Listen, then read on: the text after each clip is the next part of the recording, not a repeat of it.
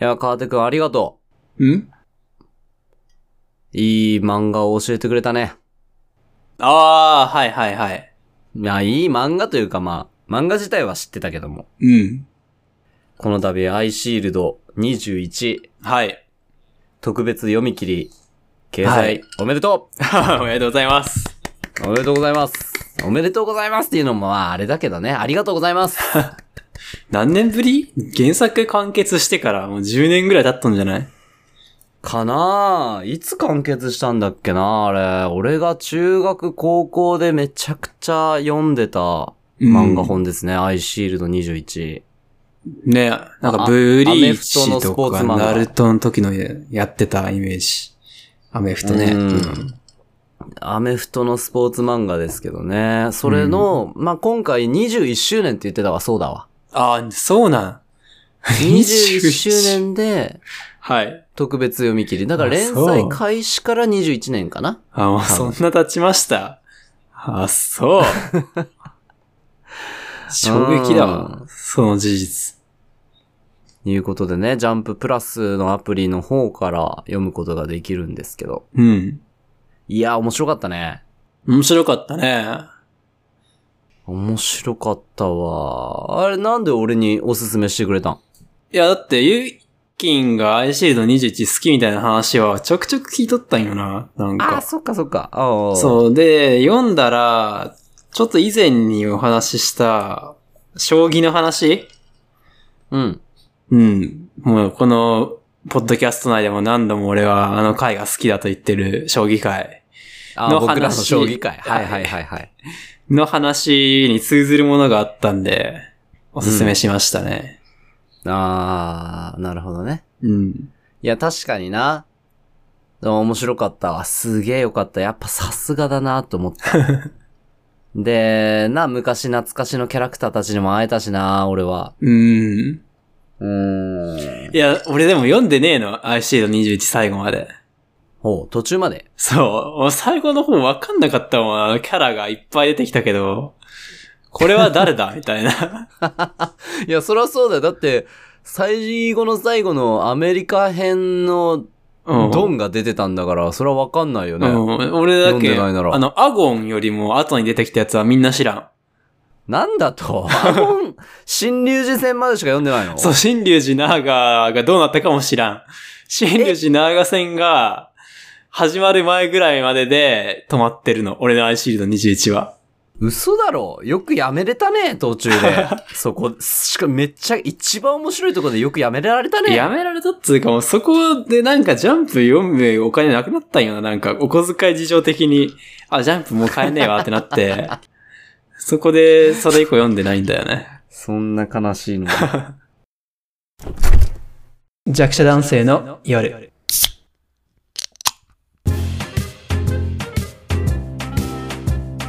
このラジオは弱者男性である2人が日常のあらゆることについて弱者的トークを繰り広げ日頃の鬱憤を晴らしていく弱者男性のためのラジオです私川手とゆっきんがお送りいたしますよろしくお願いします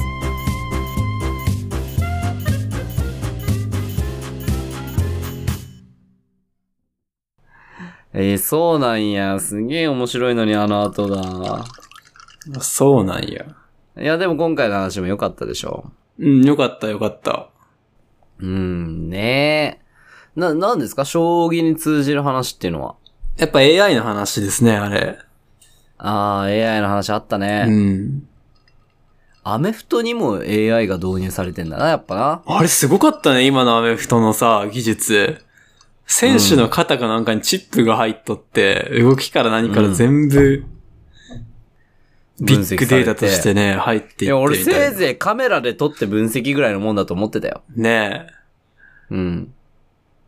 でしかもボールにも入ってるって書いてあったじゃん。ああ、書いてあった。回転数わかるって書いてあった、ボールの。ボールの回転う数。いやー、すげーな。すごいよな。だってさ、だから、それのデータを出すってことは、うん。クォーターバック、その、ボールを投げる人は、うん。ボールの回転数も考えるってことでしょ投げるときに。もうそうなるよね。うん、最適な、この場面において、このコースにおいて最適なボールの回転数はこの程度そうだろうね。いいやー、凄まじいな。確かにな。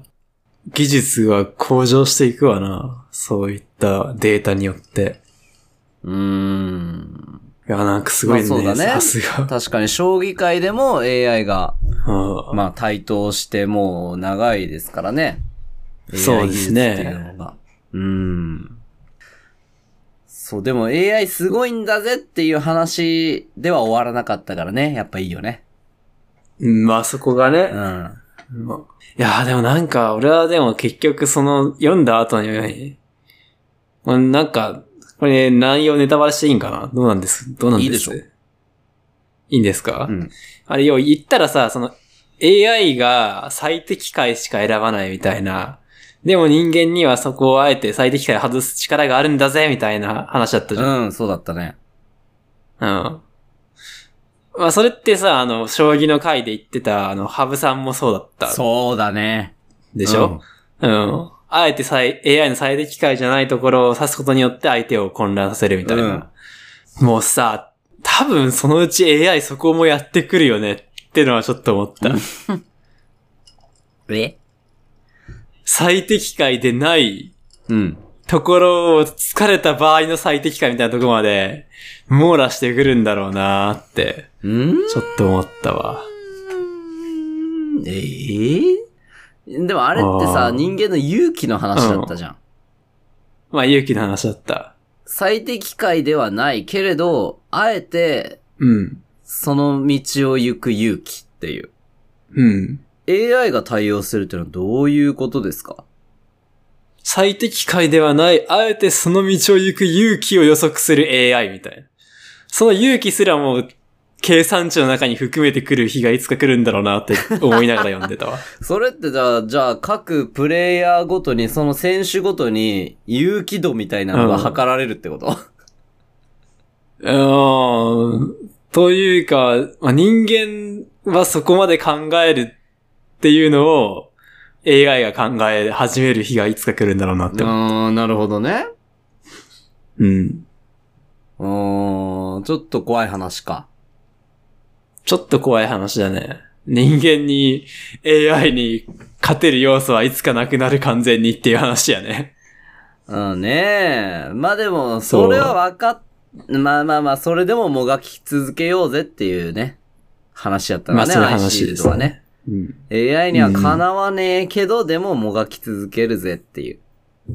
ででもあれって実はアイシールド21本編の話とリンクしてるんですよ。え、そうなのはい。あの漫画の、その、前編を貫く大きなテーマが、うん。天才にどう、抗うかみたいな。ああ、はいはい、は凡い。人がどう抗っていくかっていう話うん。うんが一つあるんですよね。貫くテーマとして。うんうん。で、まあ、努力を積み重ねていくしかないんだけども、でも天才の中にも努力し続ける天才もいると。うん。努力で、こっちが努力するだけでは到底叶わねえ奴らが絶対いると。その時どうすんのなんかいたな、なんか王子をホワイトナイツかなんか。そうそうそんうそうそうそうそうそうそう。桜庭くんがね、そうやって悩み続けるわけですよ。うん。うん、で、新清十郎っていう、まあ日本のその高校生たちの中で大天才、努力し続ける大天才って言われてる選手も、うん。で、いずれは人種の壁っていうものにぶち当たるのを分かってたんだと。はあはあ。うん俺たち白紙黄色人種には絶対に叶うことのない黒人のバネっていう武器がある、天賦の才があると。うん。ね、そのにぶち当たった時にどうするかみたいなのも、こう、後々語られていくんですよ。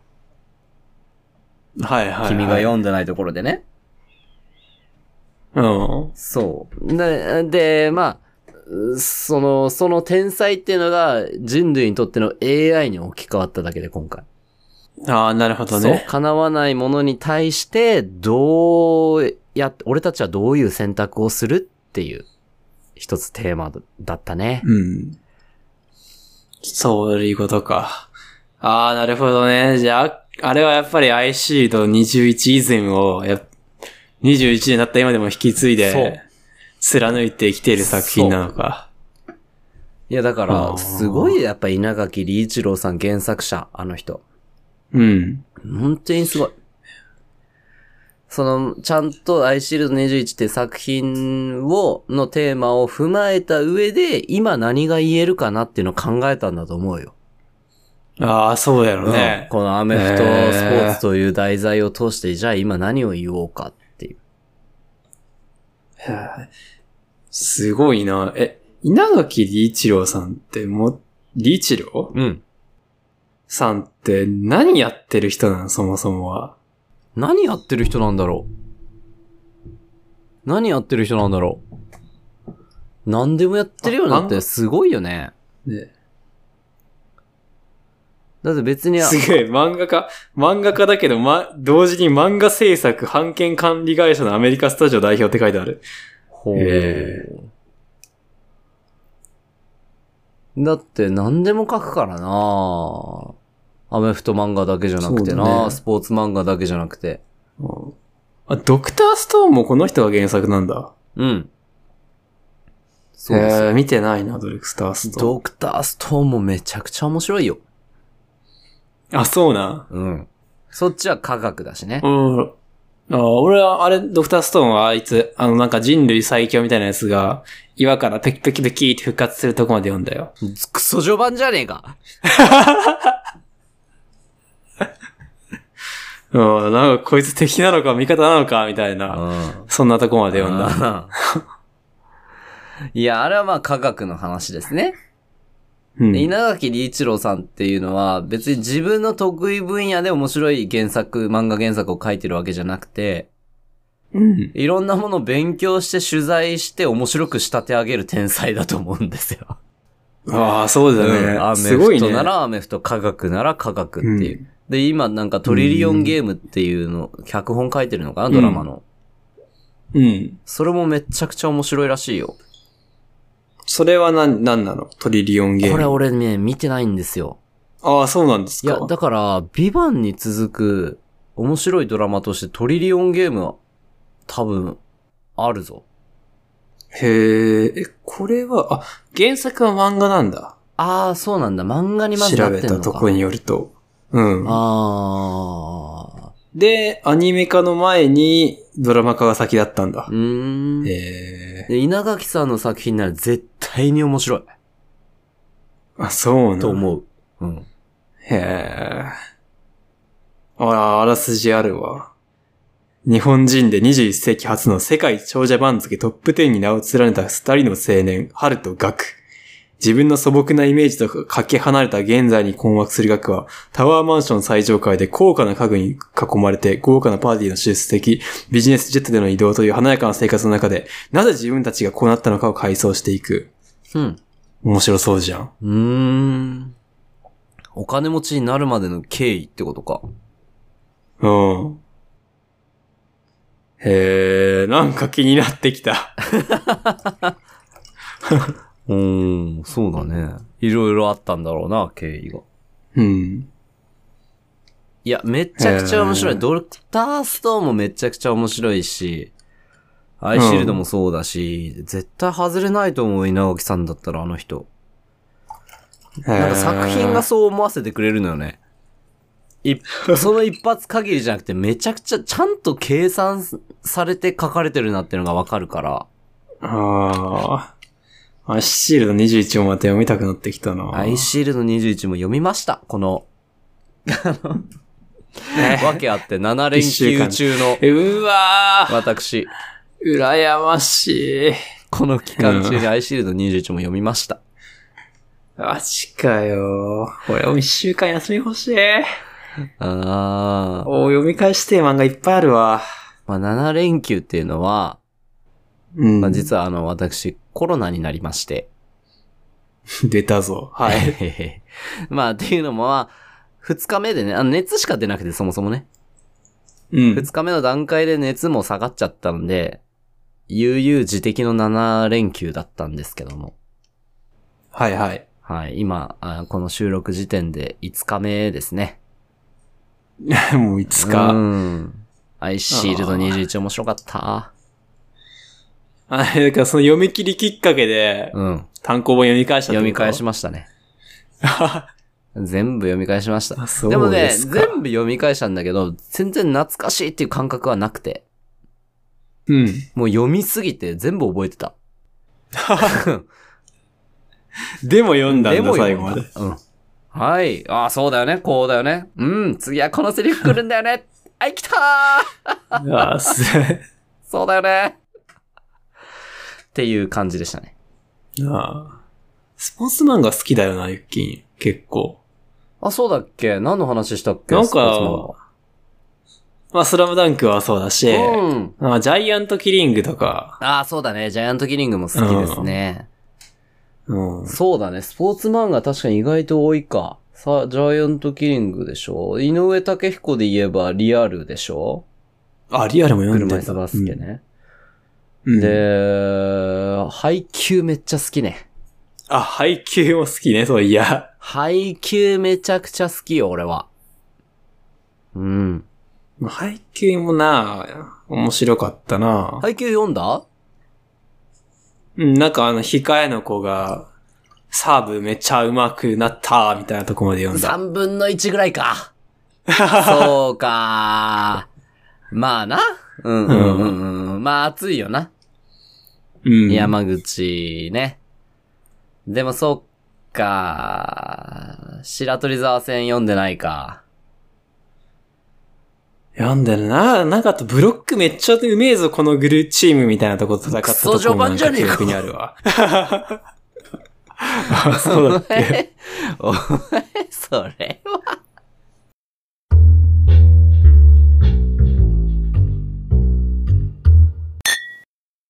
なんだろうね、俺、スポーツ漫画あんま読まんかもな。言われてみると。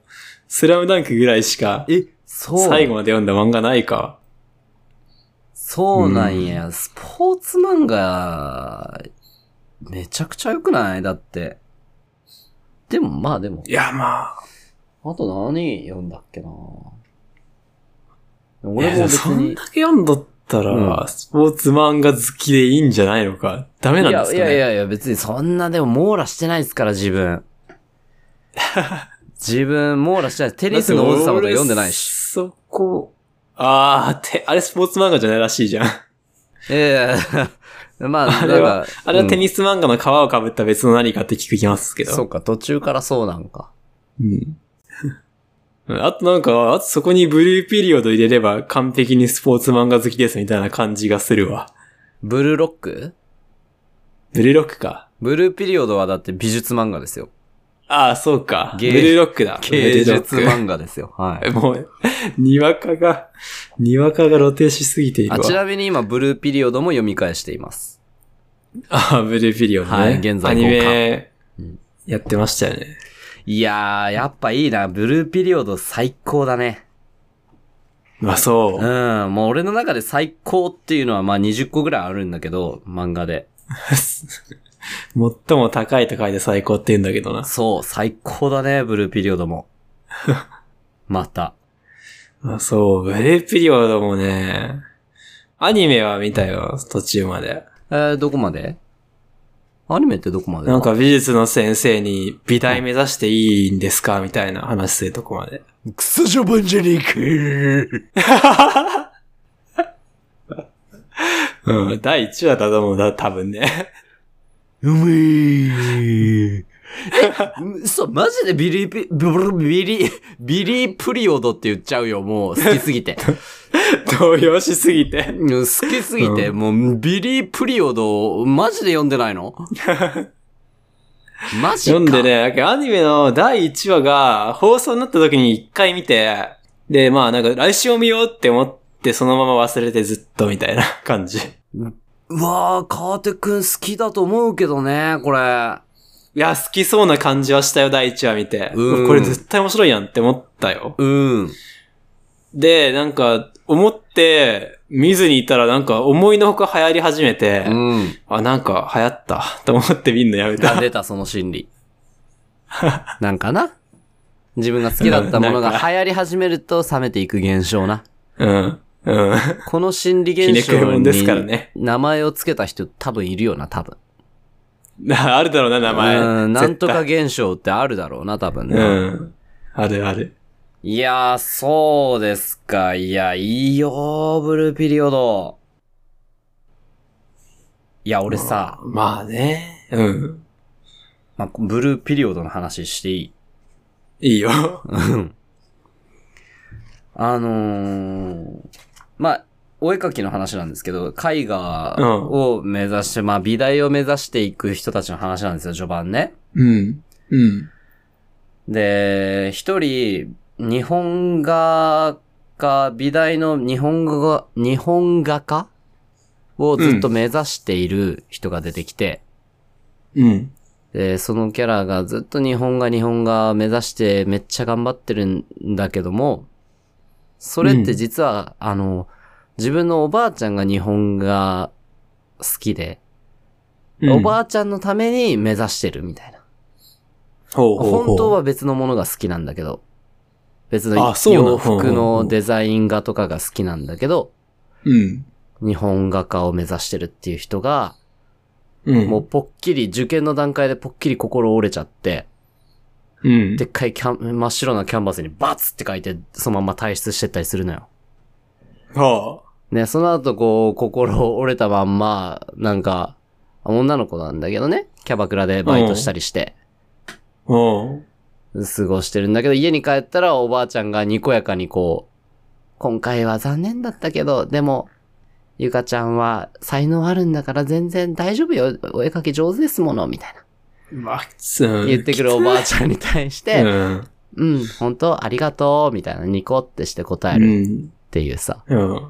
その主人公 が、あそそのキャラクターが、うん。 ね、誰か無理やりでもいいから、ここから連れ出してくれないかなってこう、考えてるんだよね。うん。 これ、もう俺今回胸に来たわ。ずしって。あーあ。カロリー高えな、その話。何何何い今見ると胃もたれしちゃうよ、何そんな話。 や、重いよ。重いうわ。ん。うん。今読むにはしんどそしんどそう。俺もう王様ランキングですらちょっとカロリー高いなって思いながら見たからね、最近。う。ああ、そうなんだ。王様ランキングもね、結構重いって聞くね。ああー、見てないねああ、知らんわ、俺。見てないうか。ーん。いや、な、なんちゅうのかな。俺、今回さ、そのコロナの自粛期間っていうか、療養期間の中でさ、うん。うん。例えばずっと、ルービックキューブを触っている時間っていうのがあったのよ。うん。 早い早い早い早い早い。うん。カメラのフレームレートを置き去りにしている。回転速度が。ずっと一日触っててさ、うん。 適当にチャカチャカやってるようにしか見えんのよな、素人目に。ルーピックキューブそう触ってる人。うん。ねまあ、あのー、だいたい、80秒ぐらいで揃えられるぐらいにはなったんだけど。おー。うん。本来の俺ってやっぱこれだなーって思って。四角をカチャカチャするだけの存在ってことそう。もうね、何時間 そうでだも、なそう。何時間でもずっとうんこの、ただ四角い箱をカチャカチャカチャカチャしてるだけの俺が、本当の自分なんじゃないかっていうふうに思ってさ。う。うん。なんだろう か。うん。すげえ落ち着くのよ。その時間が。そんなのでいいのか、お前 は。四角カチャカチャ男でいいのかい。や、とかさ、ずっとけん玉、まあね、あの、玉をポンポンポンポンやってるだけの時間とかさ、 うん。部屋に引きこもってね。うん。すげえ落ち着くのよね。 でも、うん。でも、そうではいられないわけじゃん。そうね。ねえ働きに出なきゃいけないしそれだけ。休みが明けたらまた働きに出なきゃいけないよ。仕事の中で人とコミュニケーション取って、うん。ね、子供たそうだちとおしゃべりして、あれやこれやこう気配ってさ、う動ん。き回らなきゃいけないんですけどさ。そうだね。うーん、それってのはやっぱでも自分本位じゃないなーって、この度思いました。なんかやっぱ長い休みあると人間ろくなこと考えねえな。いや、ろくなことよ ろくなこと。ろくなまあろことよ、これ。でしょうね。うん。生き、生きづらくはなるけどね。まあね。でもさ、やっぱり、なんちゅうの、その、世間から求められる自分を演じるみたいなとこもやっぱあるんだなーって思って。あえー、人が人である以上さ、やっぱ他人から求められるものに応えたいっていう、応えちゃうっていう面はあると思うんだよね。あ。まあ、そうですね、うんそれはあるでしょそう、それにこう縛られて、自分の本当にしたい生き方もこう制限せざるを得ないっていうね。う。うん。そういう面があるなーって、こう、今後のブルーピリオのゆかちゃんを見て改めて思ったわ。あそう。でも、も同じ、そのゆかちゃんっていうキャラクターが、ね、うん別のところで、あの、まあ、言ってるんだけど、その子っていうのは実は男の子なんだけど、女の子として生きてるわけよ。女の子の格好をして生きてるんですよ。え、あのキャラって女の子じゃないんだ。はい。あ第一話で出出てきてたあの女の子、ヒロインっぽい。そうです。やつ男の子です。あそうなんですか。まあちなみにそれは第あー1話見てたらちゃんとわかるはずなんですけど、あ、そうなんですか。まあ、アニメは、はいアニメは違うのかなわかんないけど。うん。まあ、本、本名はリュウジって言うんですよ。あ、そうなの、はいへえ、複雑。うんまあ、ゆかはリュウジで、ゆかちゃんって呼んでもらってる女の子なんですけど、うん。でその子が、なんか、スピ、漫画の後ろの方のおまけ、ショート漫画みたいなところで、うん。文化祭の出し物何にしますかみたいな。話し合いの時にクラスでね。うん。パって手挙げて発言して、これこれこれっていうのは全然良くないと思います、みたいな。そんなのつまんないと思います、みたいな。発言するうの。んで、主人公がそれに対して、やば、全然クラスの空気読む気ないじゃん。うん。あ言うのよ。主人公っていうのはめちゃくちゃ空気を読む男だから。あー、そうだった、そうだった。第一話で。そうそううんやば、全然空気読む気ないじゃん。って言ったのに対して、ゆかちゃんは、うん。 なそれを気にして何も発言しないなら、君は空気そのものだね。って言うんですよ。 おー、うん。こう、こう、こういう、こういう人なんですよ。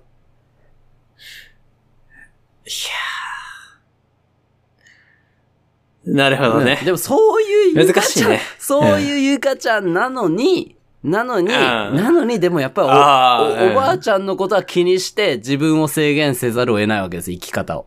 ああ、そうだね。うん、そういうところがやっぱいいですね、ブルーピリオド。うーんそうか。ちょっとアニメ見てみるか。いいや、無理だ。今の俺にはカロリー高すぎ。あんまり、なんですか、ヘビーな作品受け止められない時期ですかあ、受け止められない時期ですね。おー、疲れて。そうですね。疲れて。あ、そうなんや。えー、そうですね。今、な、な、何、どういうのを見たい時期えー、いや、まあ、王様ランキングぐらいだったらいけるわ。ああ、すごい。あれぐらいでお願いします。はい。早々のフリーレンとかちょうどいいんだよ。あ、ちょうどいいっす。はい。あれいいね。いいですよ。うん。 頭働いてないんですよね。ここ最近ね。また忙しくなったか。うん。はい。AI にね、ちょっと、助けてもらいたいですね。あ、農業もな、AI に助けられる時代ですからね。あ、そうですね。早く導 あ言っ入。たらね、もうほんと、そう、AI さえちゃんとしてくれれば、ユッキーもいずれはユーピックキューブガチャガチャおじさんでいられる日が来るはずですから。そこは。あー、そういうことうん。 ?AI がね、いずれ人類の仕事を肩代わりしてくれてね。してくれればうね。ん。ああね、そういう話もありますけどね。そう。まあ、そこにね、それじゃいけないっていうのが、冒頭のアイシールド21だったんだろうけど、うーん。もうでも俺の中にはちょっと人間の弱さが出てるわ、じゃあ。その AI に抗えない弱さが今俺の中に救ってしまってるわ。 AI に助けてくれって思ってるからね。そうそうそう、すがって るわ。いや、わかるよ。気持ちはね、仕事楽にしてほしいっていう気持ちはわかるよ。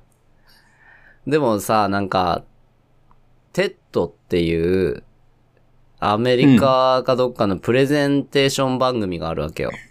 ああ、YouTube でやってるやつ TED だ。ね。うん。そのプレゼンの中で AI になんか関する話があってさ、その中で男の人がこう喋ってたんだけど、うん。俺教員時代にその番組見てたんだけどね。うん。安心してください、皆さん。AI がこの先台頭していったとしても、決して仕事はなくなったりしません。って言ってて、うん。俺持ってるものを落とした よ。マジかって。マジか。絶望した。安心どころか絶望しち ゃった。仕事、この仕事なくなんねえのかいうらしいよ。テッドのプレゼンテーターによれば、よれば。なるほどね。いやいや。何やってんだろうなマジで AI がさ、今の仕事を肩代わりしてくれるようになった時代で人類は。でもさ、なんかさ、うん新幹線とかができてもさ、電車とか新幹線がいくら発達してもさ、飛行機とかねう、ん。うん人間は忙しくなってるまんまだしさ、まあねそういうもんだよね。AI が発達したらうん発達したで別の仕事が生まれるだけなんだよね、多分ね。そうでしょうねう。んそれはそう。産業革命始まる前ってうさ、ん。なんかこう、布職人、布目利き職人みたいなのいたらしいよ。布目利き職人。うん。ほ人が折ったさ、布を見て、これは綺麗に折れてる。服用。う。おう。これは、あきっとね、雑巾用みたいな。おー判別してた人いたらしい よ。ひよこ鑑定士みたいなな。うんそうそうそう。はいはいはい、はい。でで、機械ができて、もう均一に綺麗な布が折折れるようになったから、うん。もうその人の仕事はなくなったらしいけど、へーまあ、そんな感じでなくなっていった先に、新しい仕事が生まれるんか生まな。れるんですね。まあ、我々弱者男性は、その中でね、隙間を見つけて自分の仕事をしていくしかないわけですね。 あ、やべえ、ダメージ与え た。大丈夫。ベーシックインカムという魔法の言葉でその隙間を埋めていってほしいですね。いや、ずおれは金ね。欲しい ね。本当に、月10万欲しいね。欲しいね。というところで、というわけでね、お便りの方を募集しておりまはいす。今回何のフォ話ームから。